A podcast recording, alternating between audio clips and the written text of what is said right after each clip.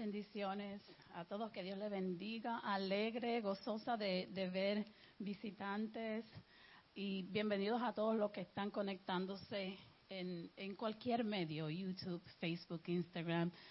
Disfrútense, gócense, porque hoy estamos aquí en continuación, como cada domingo, pero celebrando también, dándole gracias a Dios por estos cinco años que celebramos ayer eh, en el santuario y dándole gracias a Dios por todas las bendiciones que Dios nos ha dado.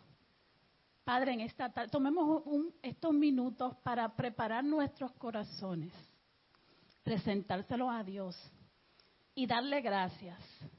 Hay tantas cosas por las que darle gracias. Padre, en esta tarde venimos ante ti, Señor, presentándote no solamente unos corazones agradecidos, por tu gracia, por tu bondad, por tu fuerza, por tu amor, Señor, pero también presentándote esa parte de nuestros corazones, esa parte de nosotros, Señor, que a veces no tiene palabras para decirte nada, Señor. Habemos muchos que, que pasamos por situaciones, Señor, que por más que queremos adorarte, no tenemos las palabras, no tenemos las fuerzas, Señor.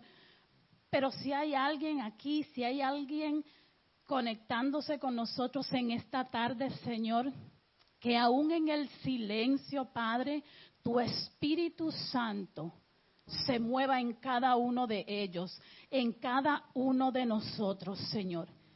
Y si hay algo escondidito que tú quieres traer a la luz, una palabra, un abrazo, una canción, una oración, Señor. Permite que eso sea ese fuego que va a activar hoy nuestra alabanza, nuestra adoración, Señor. Let your will be done today. Que tu voluntad, Señor, se haga en esta tarde, no solo en este lugar, sino en los corazones de aquellas personas que están mirando, Padre, en los corazones, en los hogares de aquellas personas que tal vez no pueden estar aquí, pero que, desean por cualquier razón, Señor, acompáñales. Tú vives y, y reinas en nuestros corazones, Señor. Tú no tienes límites, Padre. Te damos gracias, Señor. Y cualquiera que sea nuestra situación, Señor, que nada pare nuestro gozo, Señor. Te adoramos y tomemos un momentito para comenzar a alabarle y darle gracias a Dios. Porque yo pienso y en cada, cada uno de nosotros tenemos cosas por qué darles a Dios individuales, Señor. Pero como iglesia nos reunimos hoy y te damos gracias por estos cinco años, Señor porque no ha habido nada que haya detenido nuestra adoración. No ha habido nada que haya detenido nuestra oración, Señor.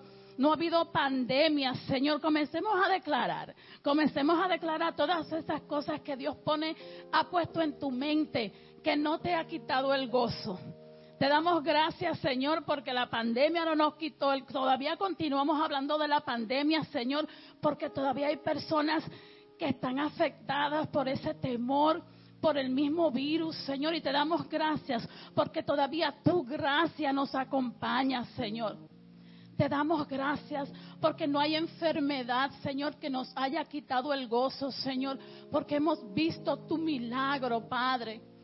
Te damos gracias, Señor, por aquellas personas que tal vez estén aquí hoy, que hayan perdido un trabajo, que estén, que vean este servicio después, Señor, no hay trabajo, no hay falta de trabajo que les quite el gozo, Señor.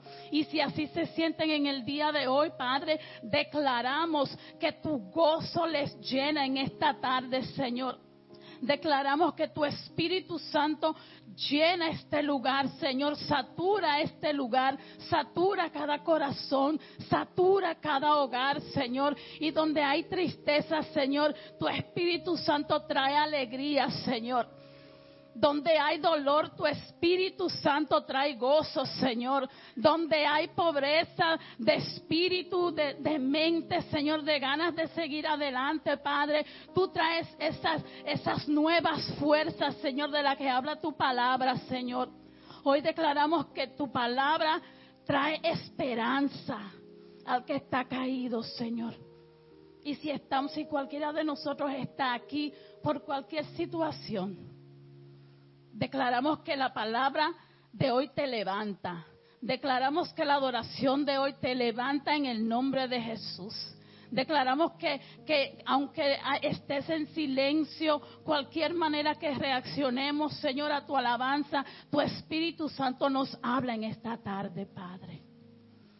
Trabaja en cada uno de nosotros, Señor, según tu voluntad, Padre. Te damos gracias en el nombre de Jesús, Señor. Mi alma te bendice, Padre, aleluya. Gracias por tu amor y por tu misericordia, Señor.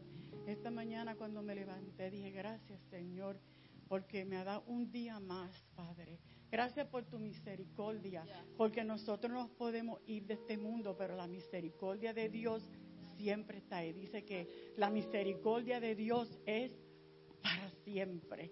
Qué amor tan grande, ¿verdad?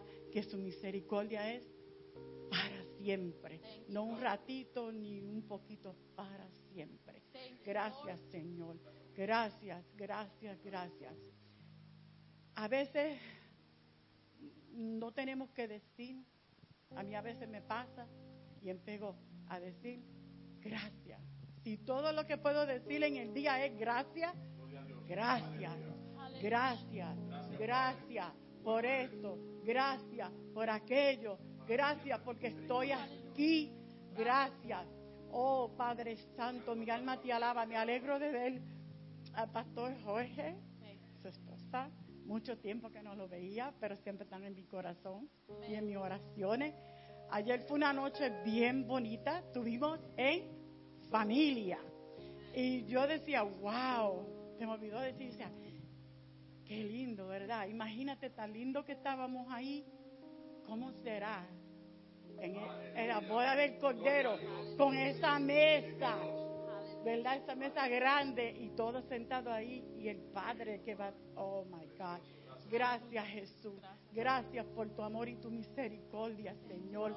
Gracias Padre, te damos gracias por todos los hermanos que están mirando, las amistades, aquellos que están viendo, por favor. Espíritu Santo, llégate a ellos de una manera especial, Padre amado. Oh, tócalos, Señor, aquellos que están enfermos, Padre.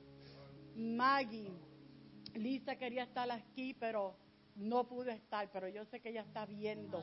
Lisa Figueroa, we love you. Maggie, en el nombre de Jesús, recibe la sanación. En el nombre de Jesús. Oh, gloria a Dios, Padre. Mira este servicio, Señor, de hoy. Padre, no te digo, no te invito porque tú siempre estás aquí. Ya tú estás aquí antes de nosotros llegar. Alabado sea tu nombre. Te pedimos por las alabanzas, Padre amado, por el worship team, por los músicos, por los que um, tocan sus flags, cada cosa aquí, Señor, que tú la recibas, Padre. Alabado sea tu nombre, Jesús. Mi alma te alaba. Gracias, Señor. Gracias por cada persona que está aquí, por aquellos que vienen de camino. Señor, quita todo obstáculo, Padre amado, que puedan llegar aquí a gozarse contigo. Oh, mi alma te bendice, mi alma te alaba, Jesús. Gloria, gloria, gloria a ti, Señor Dios poderoso, creador de los cielos y la tierra. Oh, todopoderoso, aleluya. Señor, la tierra está llena de tu gloria, Padre, aleluya. Te alabamos, te bendecimos, Señor. Gracias, Padre amado. Amén, amén. Dice el salmista en el, en el Salmo 135, Dios haga, Dios hace lo que, lo que le place. God does what he pleases. On earth, on heaven. Dios hace lo que Él quiera en los cielos y en la tierra. Mi oración en esta tarde es que al mencionar su nombre en esta tarde, la voluntad de Él en mi vida, en tu vida, en sus vidas, tome esa activación, se active en el nombre de Jesús. Que cuando mencionemos su nombre, Es más, y comencémoslo ahora, aunque sea en tu mente. Comencemos a decir, Jesús, comienza a hablar, porque no tenemos que usar palabras decoradoras, no tenemos que, que- que usar ninguna oración grande. Simplemente con pronunciar el nombre de Jesús, el Hijo de Dios. En cualquier situación en la que tú te encuentres, Dios escucha tu oración y la recibe como un aroma fragante. Asimismo tu adoración, Jesús, nombre lo proclamamos, Jesús, en nuestros matrimonios. En el nombre de Jesús, Señor, te clamamos y proclamamos tu nombre en nuestros ministerios, Señor. Clamamos tu nombre, Señor, en medio de la adoración, que tu Espíritu Santo, Señor, tu poder sobrenatural, Señor, tu gozo, tu fuego, tus milagros, Señor, se activen en este lugar de una manera, Señor, que no podamos resistir, Señor, ese deseo y ese fuego de adorar, Señor, de exaltar tu nombre, Señor. Te adoramos y te glorificamos, Padre, porque tú vives y reinas, Señor. Te adoramos y te glorificamos, Señor, porque no hay potestad, Señor, que pueda quedarse parada frente a ti, Señor. Todo espíritu se derrumba en el nombre de Jesús, Señor.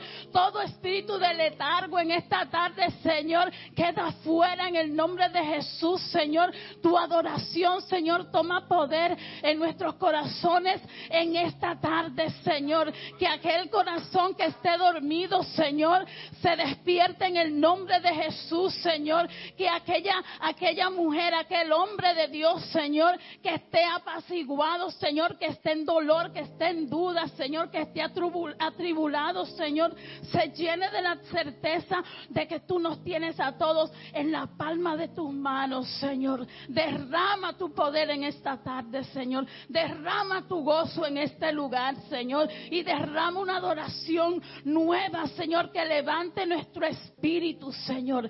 Te adoramos, te glorificamos, exaltamos tu nombre, Señor. En el nombre de Jesús, Padre.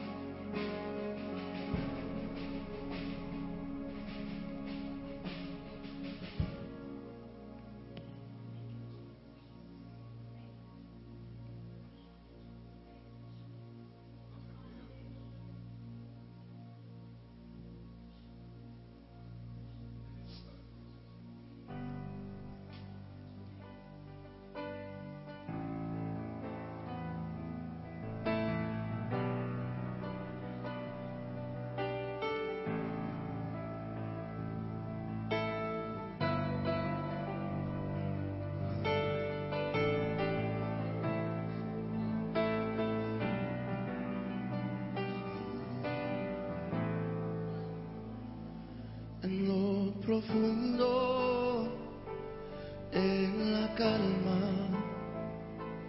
en los brazos de tu amor siento paz en mi angustia.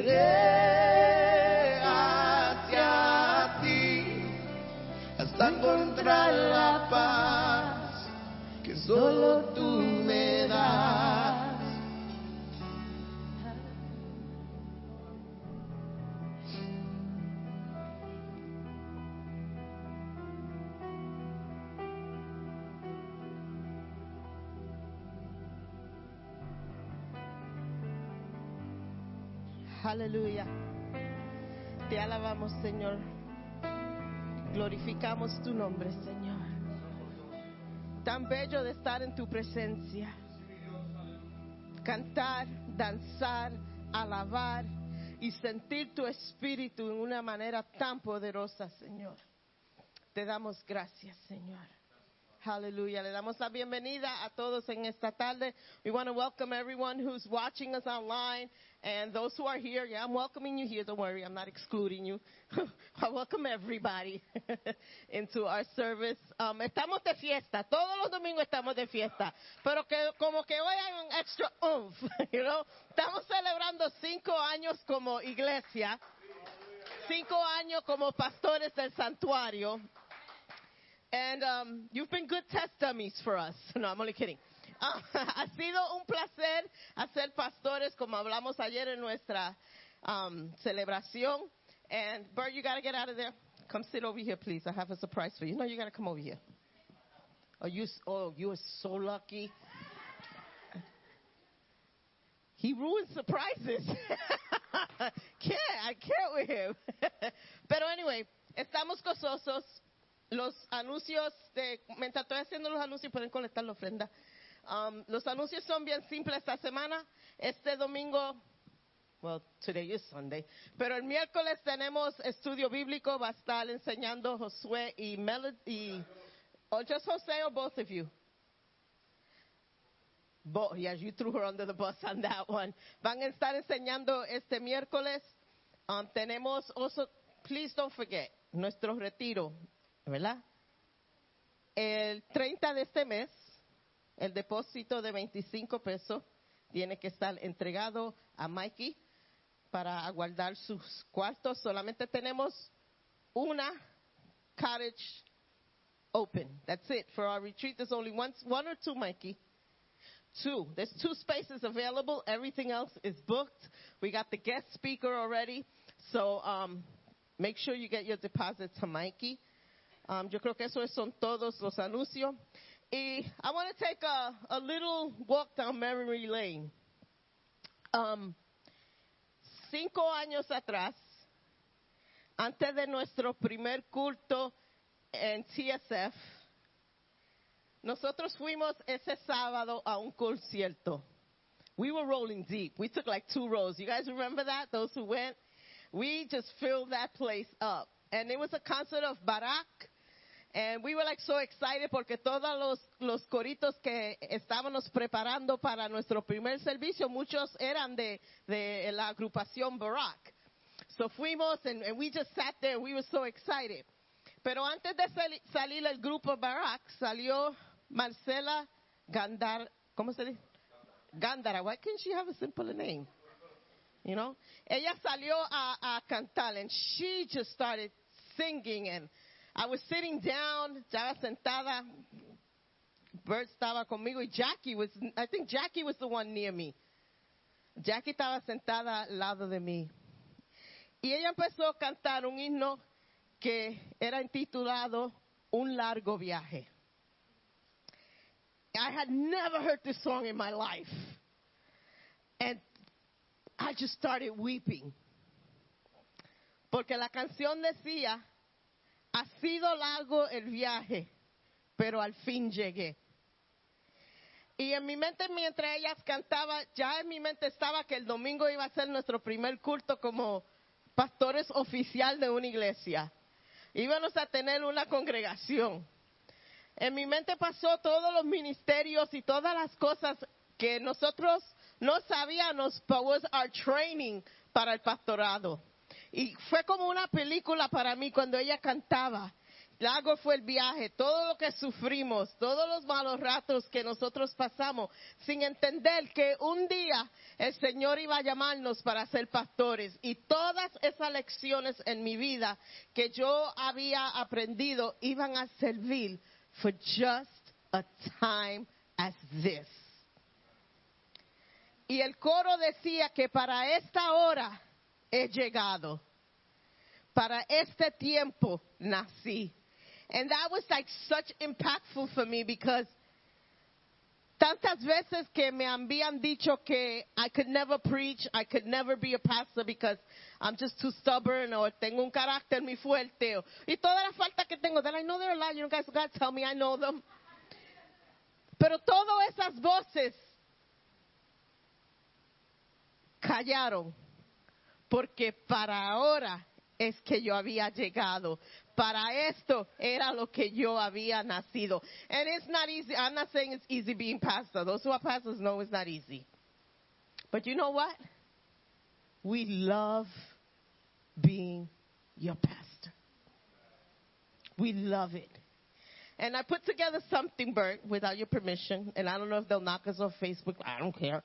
I don't know the technic- technology about it all, but we'll survive. Um, with with with with Tony Ann, that's my co-conspirator. Conspirator. We put together a little video. Oh, and Matthew, I forgot Matthew. Matt was all in it too, babe. We put together this song. I sent her some pictures and just the timeline of our church con el himno que me impactó antes de comenzar nuestro primer servicio.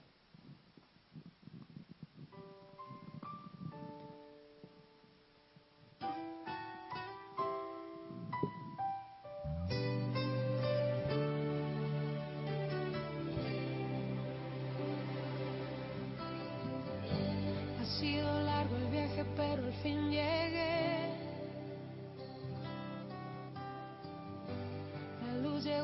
Ojos, aunque lo dudé. Fueron muchos valles de inseguridad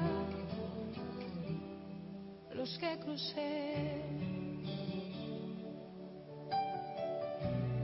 Fueron muchos días de tanto dudar,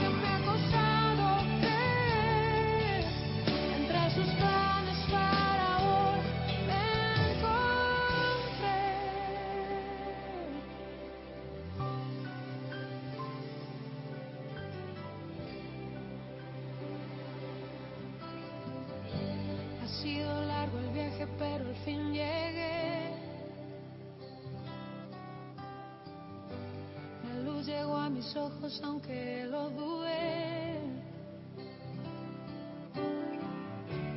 Fueron muchos valles de inseguridad los que crucé.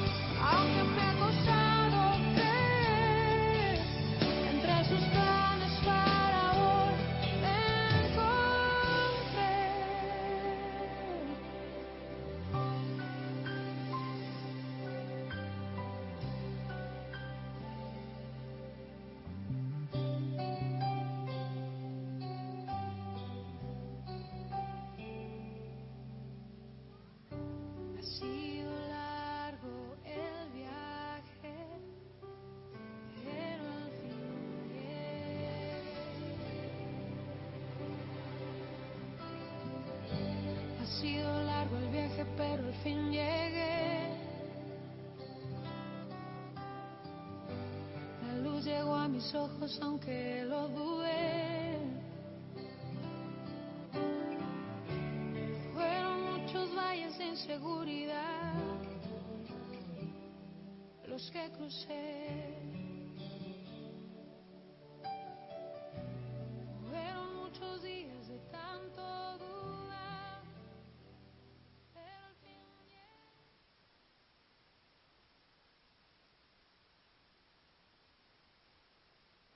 Amen. That was beautiful. Beautiful.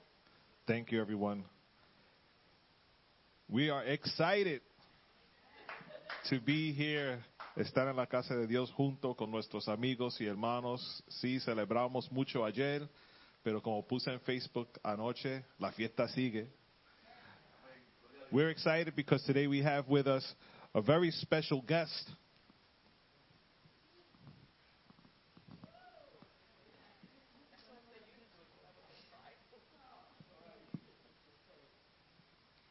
Set me up.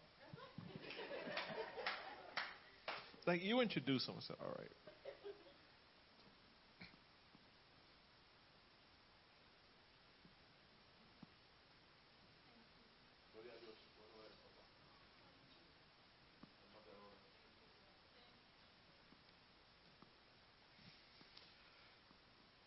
All right, I can do this. We have a very special guest today, Pastor George Martinez from Sanctuary Fellowship.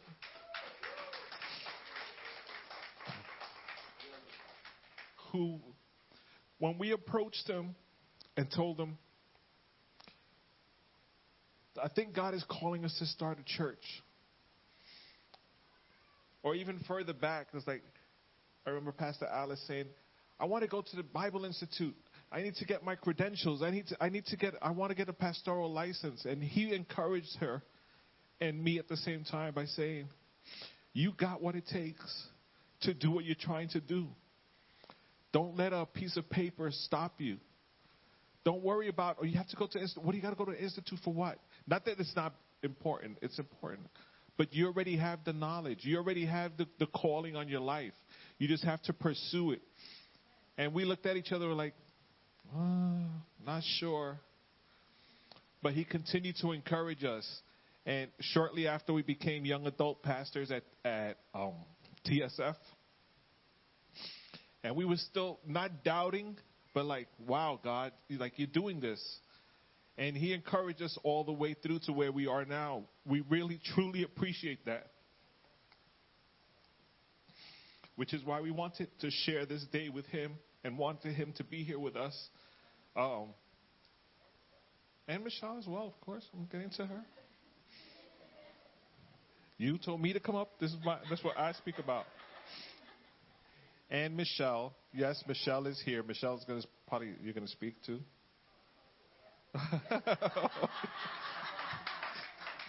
so much confidence behind that. Like I believed it. I believed it.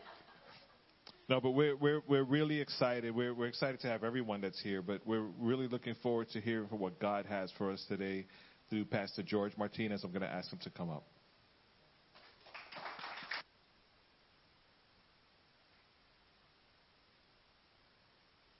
Oh boy. So you already made Bert cry, so this is easy. I could just get to the word. I don't have to mess with. Amen. Amen. Good afternoon. Good afternoon. It's so good to be here. I like this pulpit. Is nice. Um, just so you know, I'm going to be preaching in English, but all of the amens will be in Spanish. Amen. See? I've been practicing. They will all be in Spanish, I promise. So I just bring you greetings and love from your brothers and sisters at the sanctuary. Um, it's just, it feels, it just feels right. I love when God sets things up and you know that you are where you're supposed to be.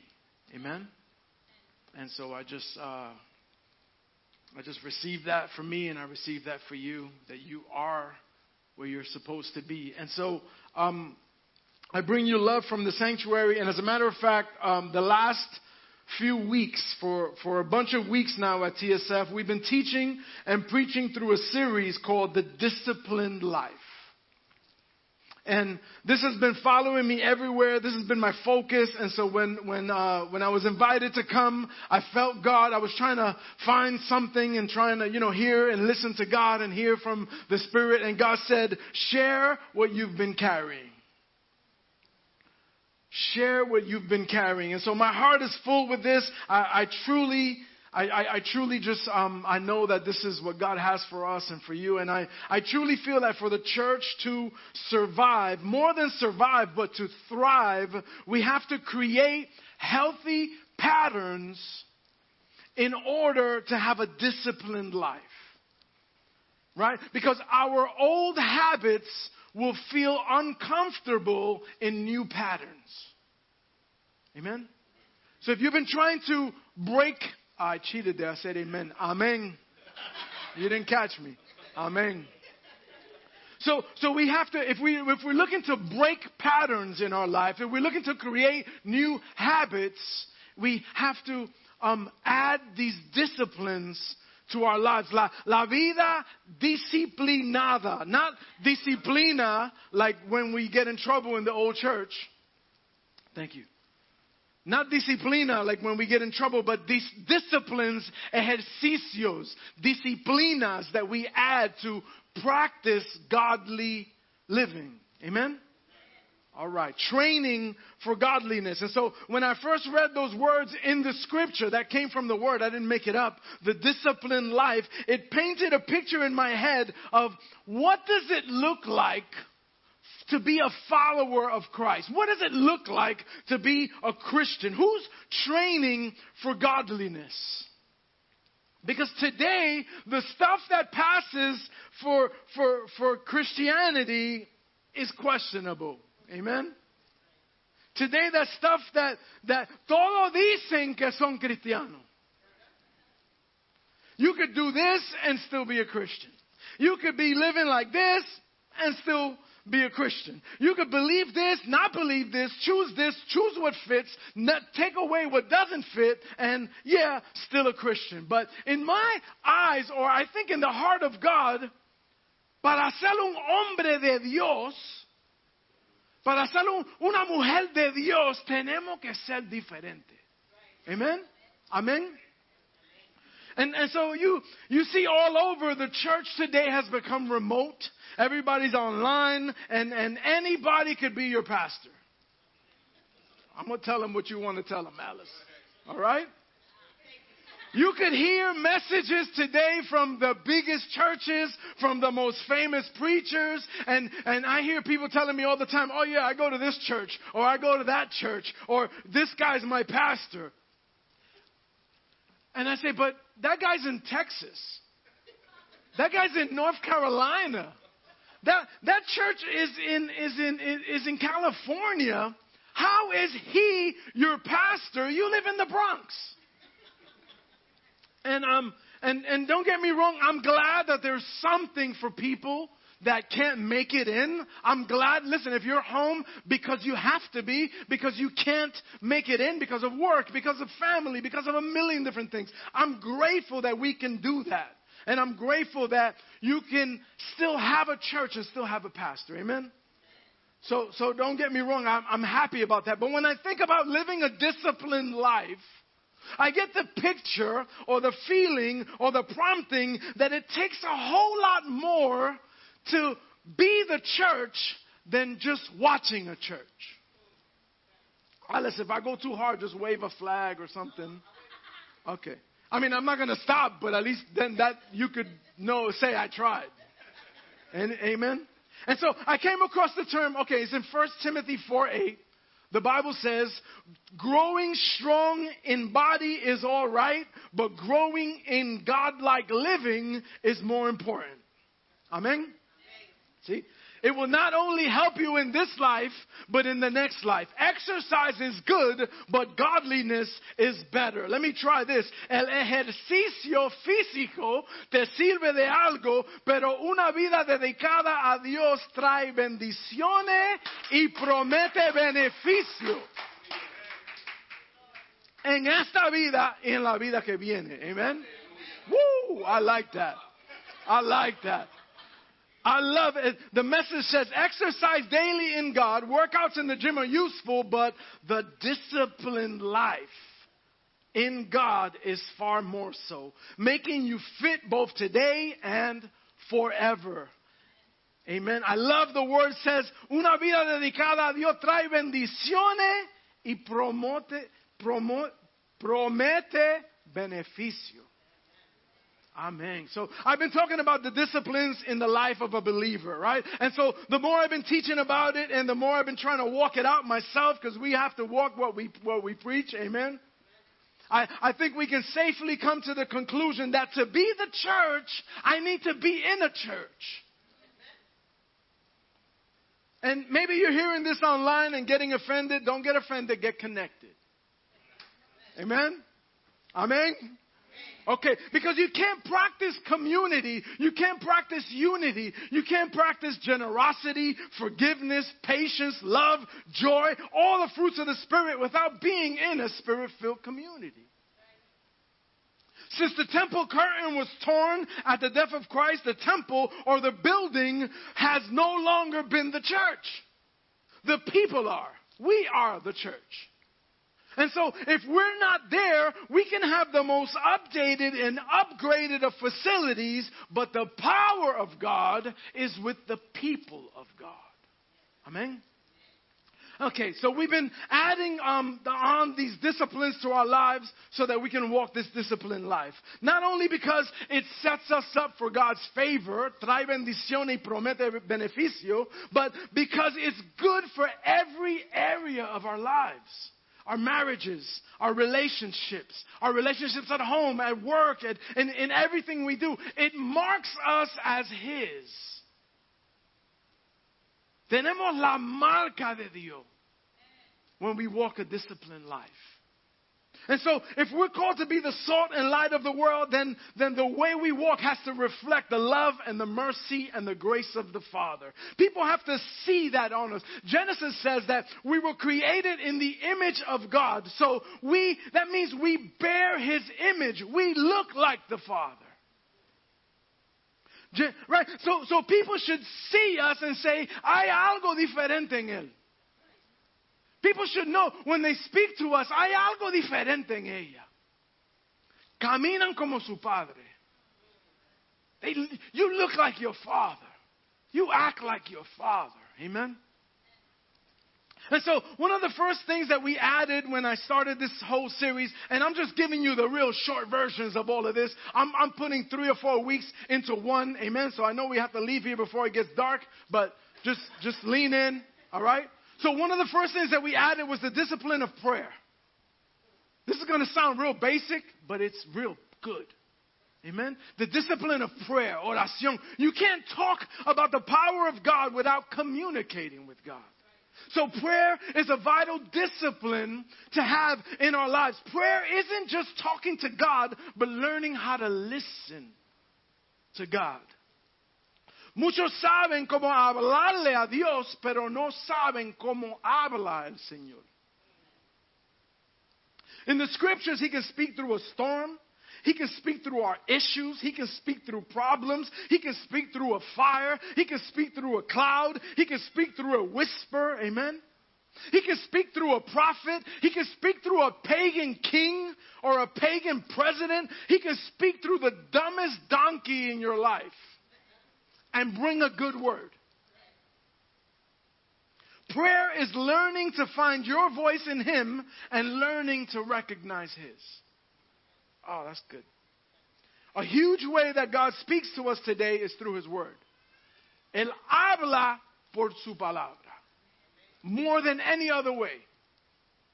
Right? And so, so then we added to the discipline of prayer, we added the discipline of reading. Because of studying. Because without knowing God's words, our prayers are infantile. Help me, bless me, feed me, clothe me. Those are the baby prayers of an undisciplined life. Don't get offended, just press in. Amen? That's where we all started. We all start there. We all start, hear me, bless me, save me, rescue me, protect me. They all end in me. Prayers change with maturity. Amen? Or they should. The mature prayer life ends with them. Bless them. Rescue them. Save them. Feed them. Draw them. Rescue them. Jesus said, Abide in me. Permanece en mí. That's a good word. I like it in Spanish. Permanece, abide in me. If you abide in me and I in you, then ask of me and it'll be answered. What a beautiful promise. So now, Jesus, the man, lived, died, and was resurrected, sits at the right hand of the Father, interceding for us even now. So when we read and understand the Word, we know that He is the Word, right? In the beginning was the Word, and the Word was with God, and the Word was God, John 1. So to abide in Him means to abide in His Word. And to, to read it and to study it and to connect it in prayer. And so now all these disciplines start to come together, and that's what I've been teaching. You, you start with this discipline of prayer, and then you, add this discipline of the Word. And then those two things start to become one. They start to come together, and you start to walk in that thing, and you can pray and ask for guidance and wisdom and direction, but He's already told you that the Word lights up your path. And so you need prayer and the Word. Amen? And so I've been trying to teach the body how adding these disciplines to our lives, I found that the things that God has called us to do and to walk in and to have as disciplines, it's not just good for us in God, they're good for us. In our physical, they're good for us. Prayer, meditation, every study that you read today, it, it helps us with our mental health. It helps us with anxiety. You know that gratefulness and, and stress can't live in the same mind? It, it helps us with our mental health. Study, reflection, it connects us. It's healthy for our brains. It, it bridges connections in our brains, keeping us healthy and active, and our minds active. Fasting, fasting has health benefits. It helps us with spiritual strength. Amen. So, see, the disciplined life is not about a checklist. I have to do this, and I have to do this, and I have to do. It's not a checklist, it's a checked life. Right? So we don't live the disciplined life so that God would love us more. That's religion. We try to live it because He loved us while we were still a mess. While we were still trying to figure this thing out. And, and here's the thing. I know that Pastor Bert and Alice teach this. I know that I'm not adding anything that hasn't already been taught and pressed into. I know that this house is grounded and rooted in prayer and in the Word. Amen. If you've been here more than a week, you know. Right? Because I know that the leadership here lives those disciplines, and we should celebrate that today. That's worth celebrating today. We can take a moment this morning to celebrate and to honor that. The word says to give honor where honor is due. I am grateful for pastors that are committed and dedicated to the word and to prayer and to instilling that in people above everybody, above anything else. And so I honor you today for that, and I respect you today for that. I see the series that you guys create, the messages that are shared, and I know there's no fluff here. Some people may not like this, but there's no marshmallows in the hot chocolate at El Santuario.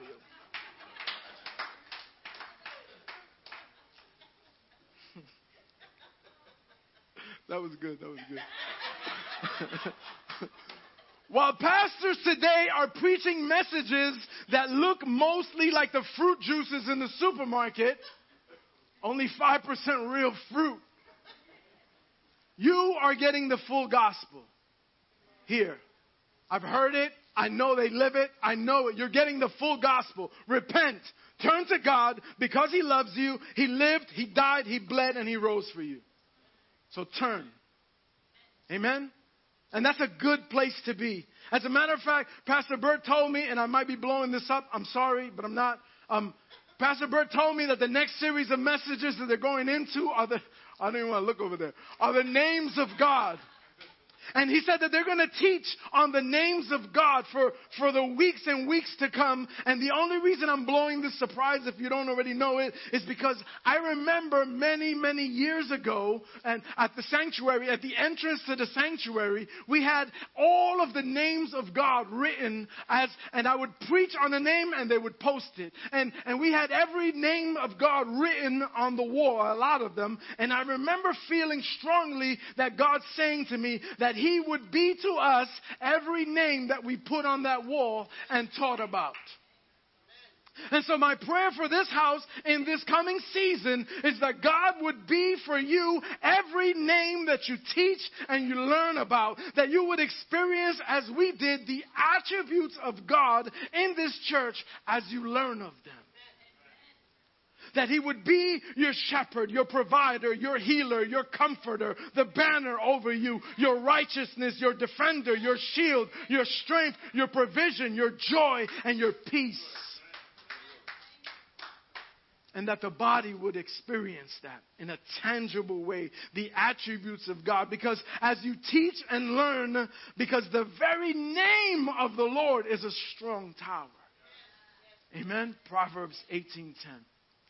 And so God gave me something this week that I'm going to share um, here before I even bring it to the house. So you're getting the exclusive. Um, like I said, I've been teaching on these disciplines and we've covered quite a few. Prayer, word, gratefulness, generosity, worship. Worship. Worship is a big one. Adoración. It's a big discipline. to add to your life. The, the biggest plan and focus of the enemy is to redirect our worship. The biggest plan, every temptation that you face, everything that comes against you is the enemy trying to redirect your worship, to take your worship off of God and put it on people, on a thing, on a job, on money, on success, on fame, on whatever. Every attempt the enemy wants is to steal your worship. Amen? Worship is a strong discipline that we need to be mindful of.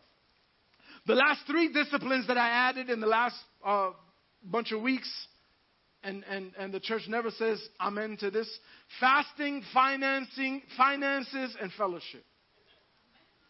Okay, good church. Fasting trains us to deny ourselves in one area so that we can be stronger and have breakthrough in another. And that's good. That's a good discipline. Finances, listen, money is a trust issue. Money's a trust issue. When you partner with God and you trust Him in your finances, it's like being married to a billionaire. Welcome, Hassan. Hey. It's like being married to a billionaire. I've learned and that I'd rather have favor than finances anytime. I've had finances and not had enough. I've had favor and always had more than enough. Favor is better than finances. Come on, Lord, a big shout out from the back. Amen. All right. The favor of God will outgive you every time. Fellowship. Fasting, finances, and fellowship. Fellowship is a vital discipline, but you know that. Nadie sufre solo. That's you. I, I'm about the church because God is about the church. He says in Romans, we're members of one another. But you know that. Somos familia. The church functions better when all of its members walk in their function. But you know that. Descubre tu propósito. You see how all this is coming together? I didn't even like have to try. This just Right? These are the disciplines that you've already been teaching and instilling in the body here. And, and that's a good thing that we need to celebrate today. But I came across this week, I came across another discipline that God was showing me that, that we don't talk about much in ministry. And I believe it's a word for us here today for all of us. Amen? Amen? Luke 15. Give you the setup. Jesus is surrounded by every kind of people. There were followers, there were believers, there were tax collectors, there were haters, there were searchers, there were even the, the lost were there to listen. And, and then also all of the religious people were there, the Pharisees and the experts of the law. And they were all gathered there, it says. And so the lost came to listen and the consecrated came to complain. Hi. So, so Jesus tells three parables, three stories he tells that he made up. So these aren't true stories. These are stories he made up to prove a point, to get a picture across, so that we can learn from, so that we can learn the heart of, of who it, what it is that he's sharing. And I love parables because parables are, it's a simple story that you can take it for what it is, or if you're seeking, you can step in and get more. Amen? Amen? Okay. So Jesus tells three parables the lost sheep, the lost coin, and the lost son. Really quickly, Luke 15, 4, it says, Which of you, he, he's looking at the people and he says, Which of you, if he has a hundred sheep and loses one of them, would he not leave the 99 in the open pasture and go to look for the one that is lost until he finds it? And then, when he's found it, he places it on his shoulders, rejoicing. Returning home, he calls together his friends and his neighbors and telling them, Rejoice with me, let's celebrate because I have found my sheep that was lost. The lost coin, Luke 15 8. Or what woman, if she has 10 silver coins and loses one of them, does not light a lamp, sweep the house and search thoroughly until she finds it. And then, when she's found it, she calls together her friends and her neighbors and everyone and, and says, Rejoice with me. Let's celebrate, for I have found that one coin that was lost. And then the lost son. You guys know the story, the story of the prodigal son. A man has two sons, and one son asks for his inheritance, and then he goes away to live a life outside of the will of the father, where he loses everything, and eventually he finds himself doing a job that he never thought he would have to do, and he still finds himself hungry, and he's broken and he realizes that he's lost. And so he humbles himself and he decides to come back home not as a son, but as a slave. And the father sees him and, and, and is as if he's been waiting for him all of the time. He runs to the son. It's such a beautiful story. And who repents and he kisses him. And he puts a robe on him and a ring on his finger. And, and that's about sonship. He said, You're not coming back as a slave, you're coming back as a son. And he put into motion a huge celebration. He called your friends and he, sell, he, he booked a place on some place here in the Bronx and he, and he ordered the cake and the flowers and the cake pops and the balloons and he put in this huge celebration planned to celebrate. And so, just like the shepherd called all of his friends to come and celebrate the lost sheep that was found. And just like the woman who, who called all of her friends and family to celebrate the lost coin that was found. In this story, he does the same thing, but he adds in these, in these, in these two, well, in the first two stories, Jesus says there will be more joy and celebration in heaven among the angels over one lost person who's been found than over the 99 who weren't lost. And then he says in the other story, there is joy and celebration in heaven in the coin story over the one sinner who was lost and is now found. But in this last parable, there's a second piece. There's a second point that's added to the fact that, and, and that's the fact that the other son that was home didn't want to enter into the celebration. He told Bert Alice, I'm not coming. I don't want to celebrate. I'm not gonna, I'm not gonna celebrate the lost son. And verse 28 says, And so his father came out and began to plead with him. And he answered his father, Listen, all of these years I've worked like a slave for you. I've never disobeyed a command of yours. Yet you've never given me so much as a young goat for a feast so I could celebrate with my friends. But this son of yours spent your money on prostitutes and when he came back, you killed the fatted calf for him.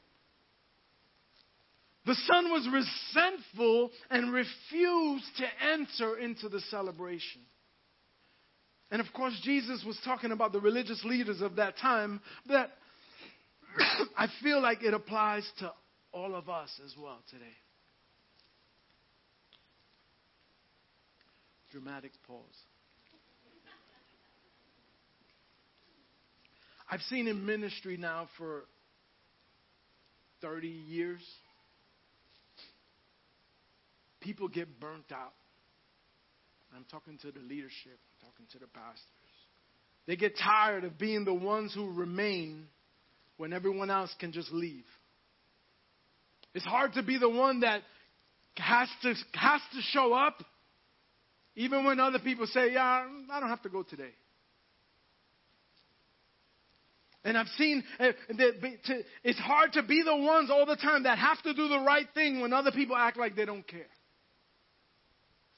And there's a beauty and there's a simplicity in this passage of stories that Jesus made up just to speak. He speaks to both the lost and to the religious leaders. And so I want you to hear this. To the lost, he says this You could be one of the hundred.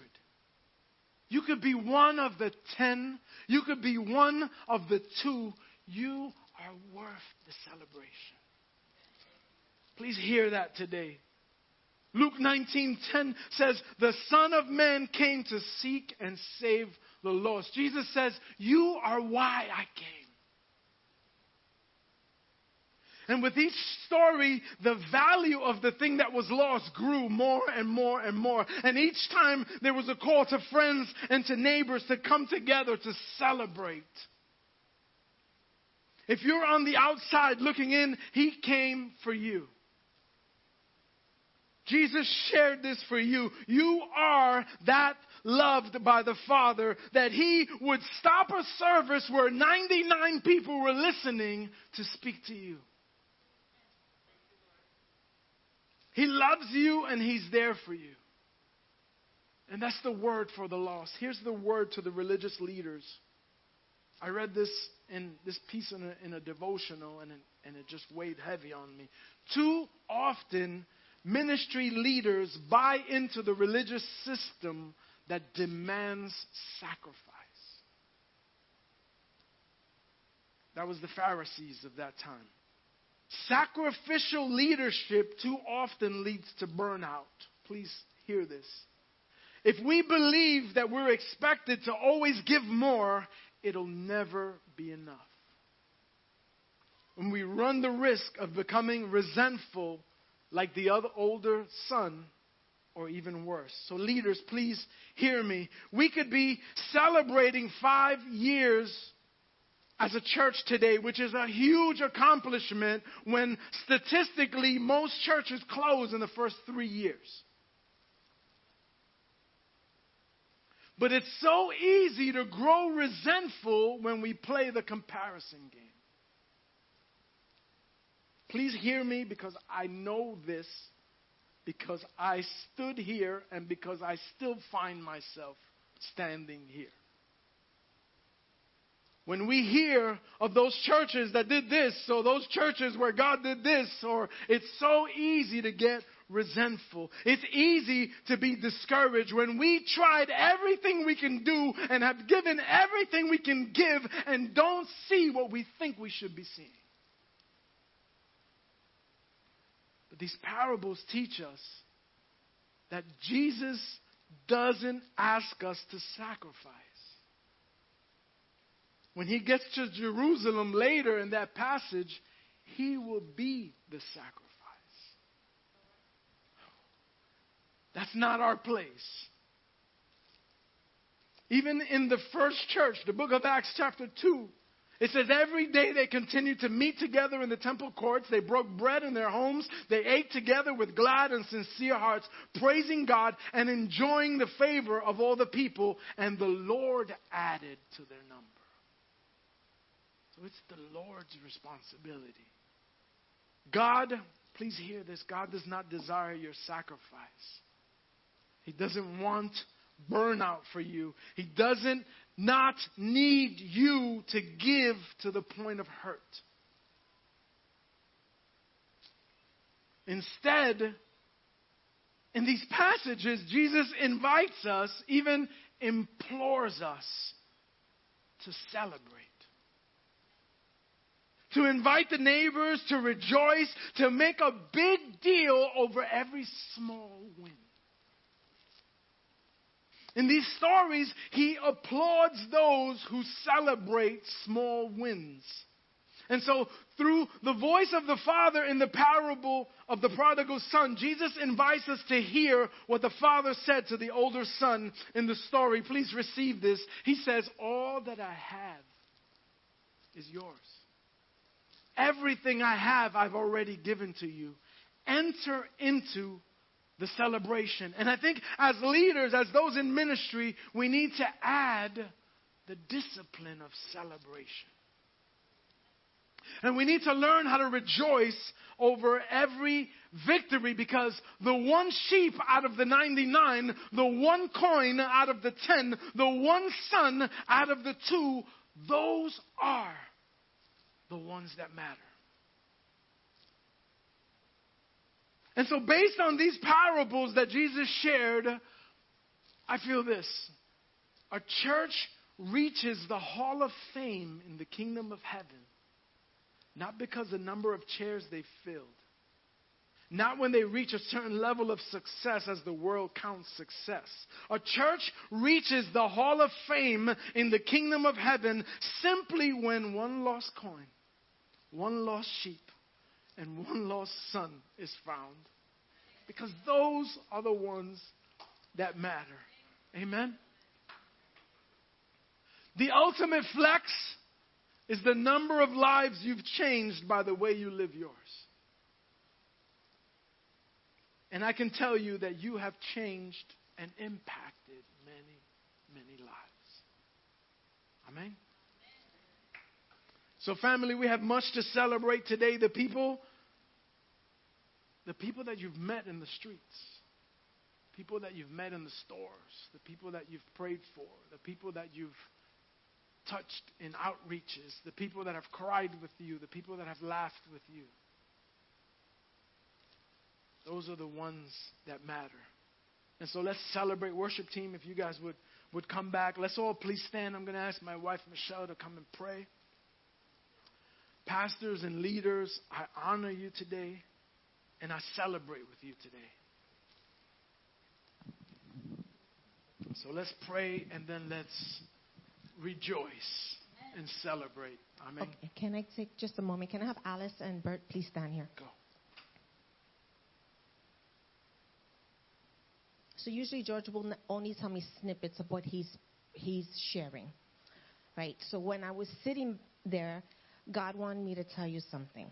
He wanted you to know that because you choose to preach the truth, and you do not deter from that, the words that you speak to the individual reaches thousands.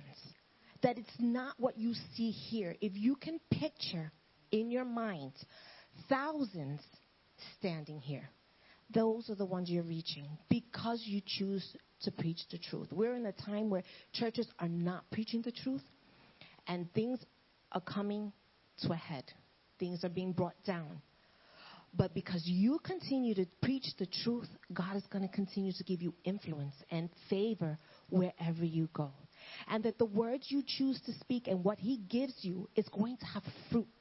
And fruit beyond what you see now or what you'll even see. Just imagine.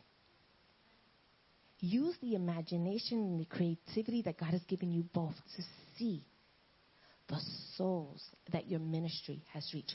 Not just here in the sanctuary, El Santuario, but also throughout your years. So God wants you to be encouraged. He calls you his son and his daughter, and that he is well pleased in you. So be encouraged. You're doing what's right, and God loves you. So let's pray. Dear Lord, I just lift up your servants to you, Father God. And I miss my Alice, Lord, because she's the one person I would fight with every Sunday. that was our thing, God. But Lord, I just thank you for who she is. I thank you for Bert, Lord. Thank you for letting me see him cry today, Lord God. I miss that. Father God. I miss that so much. I thank you for them, Lord. I continue I pray that you continue to bless them. Father God. I can pray that, that you, uh, and I ask that you continue to give them the words that you want for your people, Lord God. I thank you that they're, man, they're a man and woman of integrity, that they want to speak your truth and not deter from it, that they want to see people set free, Lord, and understand the love of God. Lord, so I thank you for that. I thank you that you have planted them in, a, in, in an area where people need to hear your word. I pray that you would, I ask that you tear down all the divides in this area, Lord God, in the name of Jesus. I come against the spiritual battles, the demons, Lord Father God, that would try to truncate and keep them, your word from moving forward, Lord. I pray that you bind them, Lord Father God, that be immobile, Lord Father God, that they would be able, unable to to be tricksters, Lord Father God, to, to have any strongholds in this area. I pray that because Bert and Alice are here, Lord Father God, that you would set them forth in a trajectory, Lord Father God, of being people's lives being set free. That if they would see it in the community, Lord Father God, as setting free, crime going down, people rejoicing, people walking in, in love, Lord Father God, in community, Lord. That it would not be just in this these four walls, Lord, but it would move forward in this community, Lord God, and that they would see it evident, that they can see that that's where their thousands are, Lord God. That's where their thousands are, Lord God. But Lord, I also lift up their family to you, God. Lord, their children, their in laws, their grandchildren, Lord Father God. I speak a life of legacy in you, Lord God. I lift up those grandchildren, Lord Father God. And I pray, Lord Father God, that you would protect them, Lord Father, that you would keep them whole. That, Lord, that Father God, that you would protect their physical, emotional, mental, Father God, spiritual and sexual beings. I come up against the plans of the enemy to destroy the trajectory you have for their lives, Lord Father God. I come against, Lord Father God, these children will not be addicted to anything. Lord Father God, not, not money, not fame, not sex, not drugs, not alcohol, Lord Father God. They would be set free in you, that they would be young men, and women, Lord Father God, that would love you and serve you and move in the legacy of their grandparents, Lord Father God. So I thank you for them, Lord, and I pray, Lord Father God, that you continue to bind this marriage. Lord, help them to just have times to be together. Lord Father God, to be with one another, to, to be energized with one another, Lord Father God, to reconnect, Lord Father God. Lord, and I pray for any weariness that they may have experienced in this season, Lord Father God. I pray that it would fall away, Lord God. That it literally fall away and that you would re- bring renewed strength in your son and daughter, Lord Father, to continue this fight, Lord Father God. Lord Father God, I just lift them up to you, Lord Father God. And I pray for this church. I pray for those that you have planted here, Father God. I thank you for their souls. I pray the same thing for their families, Lord Father God, because they are just as integral to this community, Lord Father God, as and Alice, their leaders, Lord Father God. And I ask, Lord Father God, that you would protect their children, that you would keep them physically, emotionally, sexually, spiritually, and mentally safe and healthy, Lord Father God. I bind the plans of the enemy that he would have for these families, Lord Father God. And I say he has no authority over these children or these families, that they will thrive in you, Lord Father God. I pray for financial growth in this community. I pray for financial growth for Bert and Alice and for this church, Lord Father God. I pray, Lord, just for favor to come from the four corners, Lord, of this world. So that they will see that you are the God that sees them, that you have a God that provides for them, and that, Lord, everything that you give them to dream about, you will make it accomplish. Dream, dream, dream, dream because God has the means for all those dreams. In Jesus' name we pray. Amen. Pueblo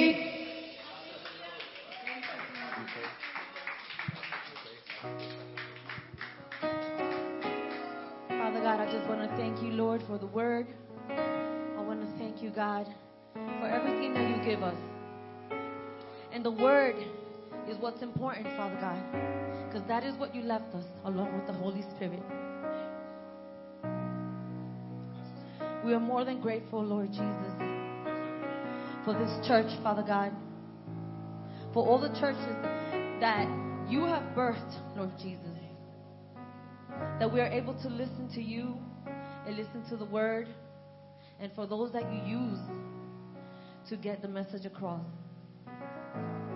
May all of us, Father God, just continue to love in you and learn in you.